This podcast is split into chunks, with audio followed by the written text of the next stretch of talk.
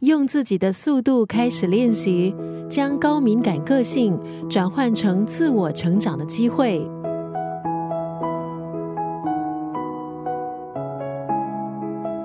日复一日的忙碌，你是不是忘了该留点时间给自己？学会照顾自己，透过每日的练习，让你的敏感少一些，自信多一点。今天在九六三作家语录分享的文字出自这本书《每天多爱自己一点点》。这本书是三百六十五天的自我照顾书。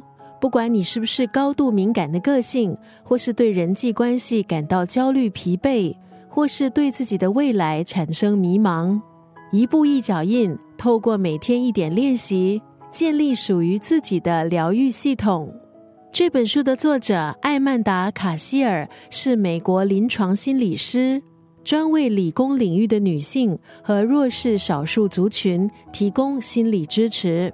今天在九六三作家语录就要分享这本书《每天多爱自己一点点》当中的这句话：虽然我无法拥有全部，但我珍惜所有。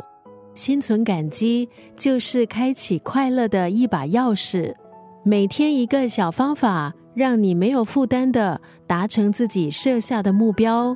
阅读这本书，其实就像是一段旅程，一段练习照顾自己、爱自己的旅程。